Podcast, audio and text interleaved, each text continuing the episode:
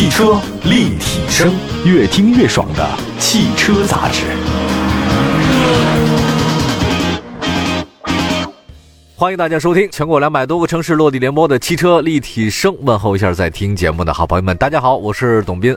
今天呢，特地请到的是玩点吧主理人赵勇老师来到节目当中，来为大家服。赵老师你好，大家好，董老师好，哎，张老师你好。我们今天这个话题说的也是最近上市的一些新车，嗯，大家呢对这个新车呢总是那么感兴趣啊，哎，你你说为什么呢？因为猎奇、好奇，然后老的有点儿。那啥，所以我觉得喜欢 什么？你能不能把这个状态调整一下？就是给我使了个眼色，就是大家喜欢新的东西，对吧？对，它主要是这样，因为很多产品在这个阶段的时候促进消费。嗯，老老款的产品吧，其实很难再激起消费欲望，但是新的产品没错，容易让我们哎，这个产品长得好看，哎，这个技术比较领先，我们容易有一个购车的一个欲望。本身今年车市不太好，对，所以我们需要这种很多的新的产品，然后很多新的技术去投放情况下，才能逐渐刺激消费，而不是就光靠价格。你觉得他们在推新车的时候啊，过去是三年啊啊，或者更长一段时间，现在是不是速度更快了呢？我觉得速度，尤其是自主品牌的速度肯定是快的，他们基本在三年左右。在基本上在三十八个月到四十五个月之间，嗯，但是很多的像这些合资品牌，尤其是背靠一些欧洲技术或美国技术品牌，他们时间再缩短，但没有远远没有就自主品牌那么快，他们基本上还是在四年到五年，还是四年左右，对，四年到五年，因为它还有一个，你很多车型是引进嘛，嗯，就就国外上完之后，你国内引进期最快最快也得六个月，差不多，对吧？你要慢的话就小小一年，你这么一个迭代的时间又会错过，所以现在国内来说，基本上五年到八年的都有。你觉不觉得一辆车它能卖多久？它的生命周期就基本上，如果不算到改款或者换代的话，一辆车就是原来那样，没改款没换代，它能坚持多久在市场里面？十年，十年。比如说捷达吗？捷达现代的索那个索纳塔啊，索纳塔，它就是多代同堂嘛，包括轩逸，它也是同堂状态，它基本上连续了十。如果不换代，就是这一款车，就这款不动。也就也就十年，也最多十年，也就十年。我觉得再往后哈，就是能走量能走，因为价格很低了，因为它整个配件成本太低了。那这个东西是我我个人觉得，企业来说其实利润是最低的。哎，就是新车反而是有利润的。等你当你铺的量，所有量都虽然供应商都减价了，对吧？但你这整车利润其实是更低的啊。所以很多车型其实什么车型利润最高是 SUV。哦，SUV 利润最高，SUV 利润最高的轿车利润其实并不太高，实话实说讲，是这样的。但这个是不是泄密了？不，这不算，反正就是，呃，那 MPV 呢？MPV 是这样，它因为它不走量，嗯，它量的话，基本上一个企业除了这五菱之外的，五菱太便宜了嘛，基本上一个企业也就四千到八千撑死了，嗯，那这个量的话，不足以跟那个两万五万的量去比啊。对对对，对。哎呀，这个做企业啊，真的就是。我原来还有雄心壮志啊，就是说曾经做梦想着从一个汽车媒体人到甲方，到汽车这个主机厂里面，在里面工作，然后参与到一辆汽车的从开始策划、宣传，然后定型，然后再生产出来的一切流程，我觉得是件很有成就感的事儿。后来呢，随着我年纪越来越大哈。我就开始觉得还是做一个说说他们的事儿，就是这旁观者是吧？哎，对对对，这条路很也挺难啊。我觉得每一个做企业的人都是值得尊敬的，都不容易。不管你是说大的主机厂也罢，还是您咱小的一个汽车修理车间也都可以，我觉得都是值得尊敬，都是爱车人，都是爱车的人。那既然你说的 SUV 利润比较高的话呢，先说一汽大众吧。这个探影是十二月四号上市的，售价十一万四千九到十五万九千九。T-Cross MQB A 零平台小型 SUV 迎合市场的话，它轴距呢二六五一两米六五，然后它其中大家对大众的东西不算不熟悉了，嗯，对太影来讲的话，你作何点评呢？是这样，因为这个算是一汽大众的一个产品，没错，是小型的一个产品，嗯，就是打一个入门，嗯，也是把整个一汽大众，我们知道一汽大众两三年前是没有 SUV 产品线的，对，一汽大众今年算是把产品线从小到这个属于紧凑到中到大。齐了，嗯嗯嗯，对吧？这个我觉得是产品线的布局来说，这很关键一笔。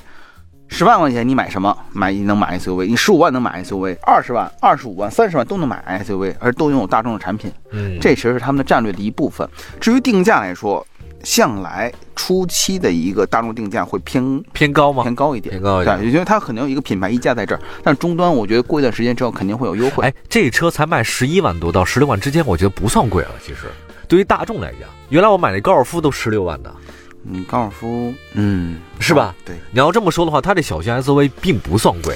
其实今年来说，所有的大就是大部分品牌来说，定价上其实都有点收敛，都收敛了是吗？在收敛，因为如果你卖贵的话，第一炮没打红，后面你靠降价，其实是一个反复的作用，可以适当的把。价格往下探一点，比如尤其入门款车型，稍微往下探一点，这样的话你有更多的关注度嘛，对吧？你比标题起的时候，然后售价十一万起，什么什么什么什么，你开始售价十五万起，你肯定看十一万那个吧？对呀，对吧？你太贵了，肯定是多花四万，肯定不乐意。这个标价往低了标不是坏事儿，那也不是好事儿。呃，不不，我觉得分啊分，呃，相对来讲是好事儿，利大于弊多一点，嗯，对吧？你总得吸引人来。你看，原来我给你举个例子好了。前段时间，那个大家都知道，说在黑龙江的鹤岗是吧？啊，鹤岗那房子两万一两万一套，各位没听错，是两万一套房，便宜极了，便宜极了。我给你讲这个事儿，央视的那个二套财经频道一帮人，他们找了一个人，这个人呢是从南方到那边带着钱呢去鹤岗买房子了，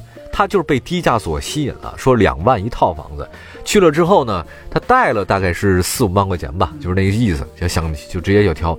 结果过去之后才发现基本没有，他能看上的房子也得五六万一套，五六万一套，相当于每平方米的话呢是在几百元之间，几百元，五六百，哎，五六百左右。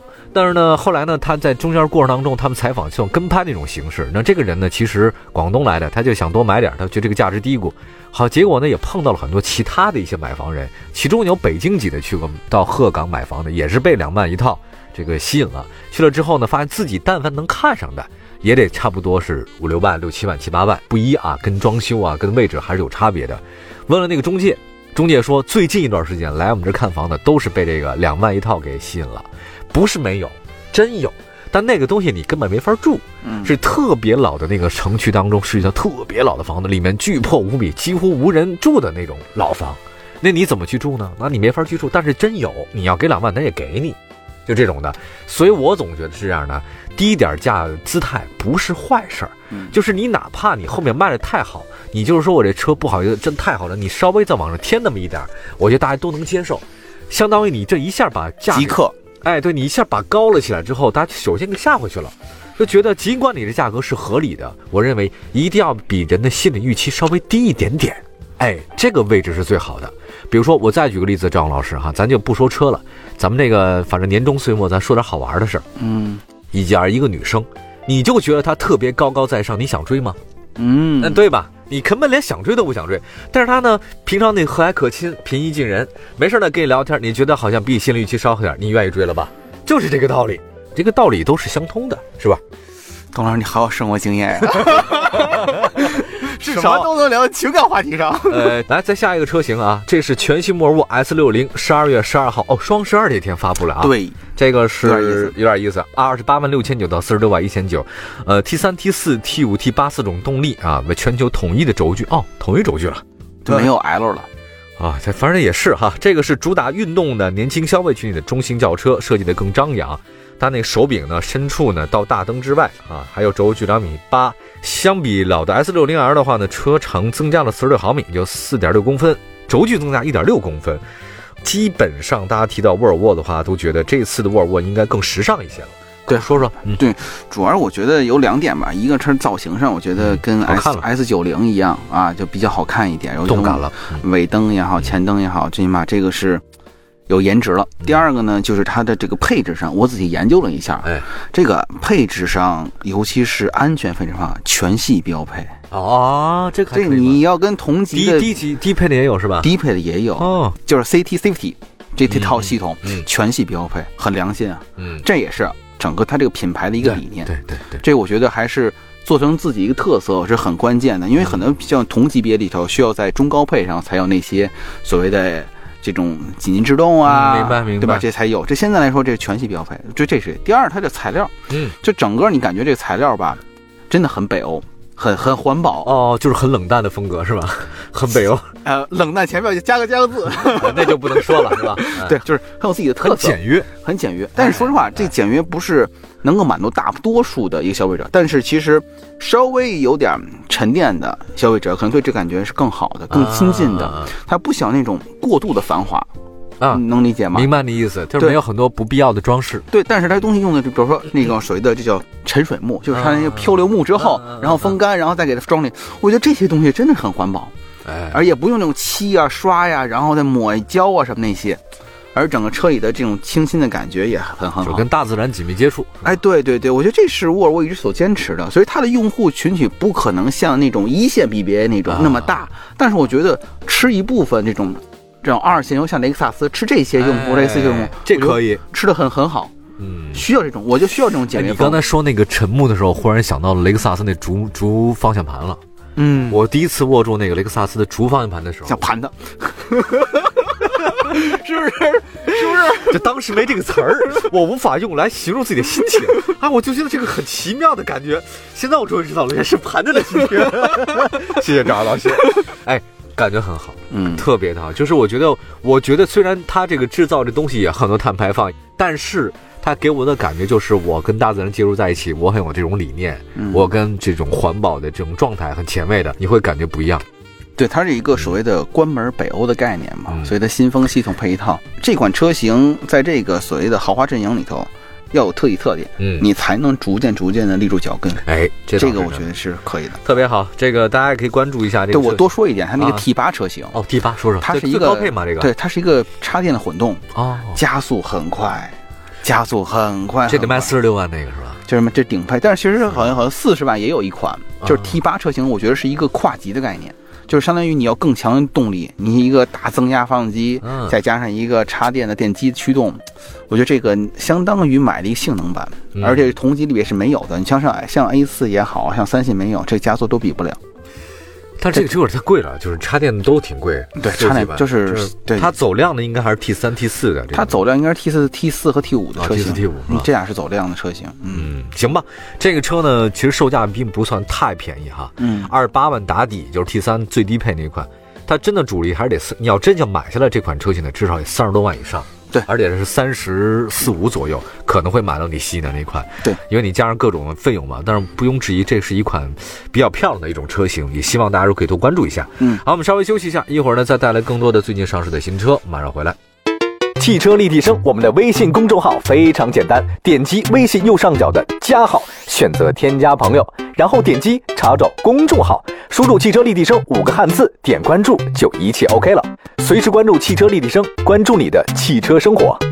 继续回到我节目当中，您现在收听到的是汽车立体声，我们的节目呢，在全国各地呢都落地播出啊，大家可以在网上收听我们的节目，都没有任何问题。说那个新车，一汽大众新款大众迈腾。这款车呢是十二月十八号，大众最近发力连连啊，呃，不仅仅是它那个 SUV，那现在呢探歌什么探岳啊，这一系列探子家族都有了。接下来还有这个新款迈腾，还迈腾的 GTE。这次呢一共推出了三种动力，八款车型，售价呢是十八万六千九到三十万九千九。其中迈腾 GTE 推出一款动力，两款车型，二十五万到二十六万之间。呃，说一下这个新款的迈腾，那天很多朋友都刷了屏了，我都看了非常多迈腾这款新车样子。我觉得很多有情怀的人去刷这个屏。嗯，迈腾这款车，B 级的曾经的老大，哎，一哥，一哥，这个没没从引入国内的时间来说，其实最火是零八年，嗯，奥运那会儿，奥运那那一批车。后来好多媒体老师也都买了，叫奥运专供嘛，不是？一大众那会儿跟整个奥运去进行这种携手嘛。对，那会儿大家对大众印象确实也挺好的，产品也没有问题。在现在这款车型也是在属于这顺势而为吧。是是。它提，关键是它推出一个 GTE 车型，这个也是为了这个这个新能源插电混合。对，为了积分嘛，为了积分也好，或为了这个趋势也好，我觉得做的比较到位。价格来说呢，我觉得比较比较适中，没有说特别的高在上，比较适中。因为这个 B 级车本来现在竞争就很激烈，日。系的，然后德系的也是都在一起呢，嗯，所以整个配置上我觉得升级也很大，嗯，这个车型我觉得如果顺利的话，明年，呃，上市，然后明年正式铺量吧，今年年底上市，明年铺量的时候，我觉得量应该能维持到两万，哦，这个还还能卖两万多辆，嗯，我觉得差不多。我天呐，这个大众也太赚钱了吧，这个，哎，B 级车你选的余地其实也不太多，其实就那五六款，哎，五六款。但是你要说真喜欢德系那种感觉、那种味道，像您这个德德德粉儿啊，不是，哎，真不是，真不是，你这个误会了，是因为。相对来讲，他们给我的这个优惠的价格压力比较大。哦，好，懂了，懂了。哎，面子大，面子大。好了，对，嗯，大概是这样。行，那这样车型的具体情况的话，我们也说一下，都 1.4TSI、2.0TSI。提供了二八零 TSI 还有三三零 TSI 等等各种动力选择哈。另外呢，它还有相应的这个全新的仪表盘啊。保持老款方向盘的造型和双机械的仪表盘，它其实这活动没有变的哈，这个东西。但变化的还是动力方面，还有各方面的这个新配置还是不错的，是吧？对，就相当于它是一个年型车，嗯，但年型车又比年型车的改动要大一些，嗯，尤其是像 GTE 的加入，包括它整个一些内饰装饰的一些变化，其实说白了，配置上要赶超一下帕萨特，赶上帕萨特了，是吧？对对对对对，因为配置它之前帕萨特，帕萨特还会出新款吗？帕萨特不是换代，都是年型车的状态，所以我刚才说年型车嘛，就相当于把年型车做的稍微大一点，这样的话稍微的吸引力，消费者吸引力更大一点，然后通过一次上市活动，把声量再扩大一点。迈腾它成功的理由，你觉得是什么？我觉得算是大众的品牌基因吧。嗯，因为国人那会儿接触。从我们的小型，从高尔夫到高尔，到这些捷达什么的，这是初级入门。嗯，等我们想跨一级，对品牌熟悉，对产品熟悉之后，我们想再往上一级 B 级车的时候，那么首选那会儿真的是迈腾嘛？嗯，对吧？然后那还有包括日系也有也有嘛，像雅阁呀之类，凯美瑞都都是那个过程。但你这个过程建立的，你大众的。用户群体和粉丝和你，可以先看，到时候可以聊销量的时候说，大众的量还是很大的，没错。这些的品牌忠诚度，其实大众是我觉得偏向更好一点。嗯，忠诚度考的话，那从 A 到 B 到 C，对不对？那我这个进程过程中呢，其实迈腾是迈不过去的。对这个我不太理解，对一个品牌这么忠贞到底是为什么？就是我这人特别不坚定，你知道吗？不专一呗。呃，哎，对，你可以这么理解，因为我觉得你哪个好，不就咱就咱就用哪个嘛，对吧？品牌这东西我没有那么到现在为止，我没有特别钟情的某一个品牌类，没有。嗯，从包括大家说手机我用安卓的，没有，原来用安卓，现在用苹果的，没准过两天我用安卓的回去了呢，说不定。你说这个这个汽车也是，我有日本车啊，也有德国车呢，但我很喜欢法国车呢，对吧？这个说不定啊。那你为啥不买呢？有优惠，我想起来了，价格 优惠。对，我觉得一个成熟的人，对某种东西有执念，这个是不成熟的表现。当一个成熟的人之后，他不开始对某件某件事情或某个人产生执念，这是他成熟的一个体现。没有执念，我只能说品牌对您的洗脑没有成功。我要能被他洗脑了，就证明你这人还有很多有问题的出现。你能怎么能被他洗脑呢？你没有独立人格啊，对吧？我就不明白哈，有些人怎么就能够说沉迷于某些特殊的销售渠道哈，沉迷于什么养生，沉迷于这个，沉迷于这个，沉迷于这个，我不太理解，百思不得其解。世界上有那么多有意思的人，有意思的事儿，你怎么能单独说这一件事那么钟情，对一件事产生那么执念？还有一个对某一个人产生执念，我永远做不到。啊，就说，哎呀，我非他不娶，非他不嫁，怎么了？你生来又不是为他娶的，也不是为他嫁的，对不对？张老师，情感节目开始了。哎，品牌也是如此啊，是这样。你你在你出生的人，品牌活了一百多年了。对吧？然后人家品牌也不是为你给产生，这个是这些中国特色，就是因为中国接触汽车文化还是太短。如果你有百年的话，比如说我十我二十岁开什么车，四十岁开什么，六十岁开的车，那我们对于下一代影响会更大。那很多的用户说，这刚开始自己买车，我第一台车是大众，真的短时间内还是挺喜欢大众的，除非是因为各种问题，哎。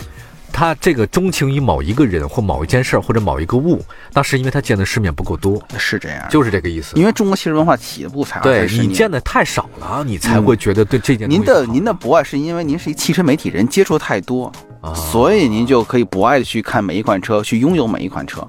但他们对于用户来说，你不可能有那么多号。阻碍我不爱的理由就一个字儿：穷。阻碍您那个继续不爱我，我有这个心，他 没这个力。好吧，感谢大家收听今天的这个汽车立体声，这样特别博爱的节目啊，也欢迎大家呢可以博爱的分享一下，有什么想对节目说的，随时发来微信和微博平台，同名搜索汽车立体声，包括像视听平台搜汽车立体声都能找到我们。我是董斌，感谢张老师的玩点八来到我们节目当中，谢谢大家，我们下次节目再见，拜拜，拜拜。